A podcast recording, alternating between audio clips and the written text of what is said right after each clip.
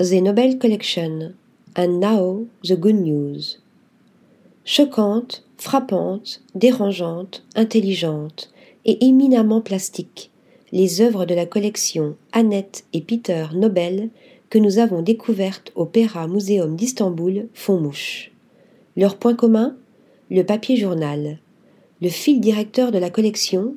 Les news, comme l'écrit en toutes lettres sérigraphiées Edward Rouchat en 1970, ou de manière plus ambiguë Trevor Guthrie en 2007, ou encore, de manière plus explicite, Oslem Gugnol et Mustapha Kunt tirant un polyptyque imprimé sur du papier journal. Good news, bad news and fake news.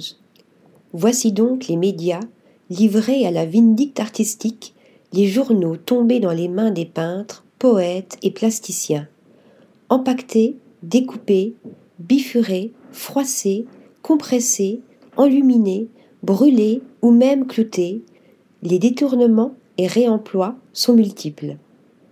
De Fernand Léger à Robert Longo, de Hans Harp à Hans-Peter Hoffmann ou Benny Bischoff, de Georges Braque à César ou Christo, d'Erwin Blumenfeld à Mimo Rotella, d'Asger Bjorn à Andreas Gursky, Gérard Richter ou Günther Uecker, le nombre d'artistes ayant utilisé ce matériau de rebut est fascinant.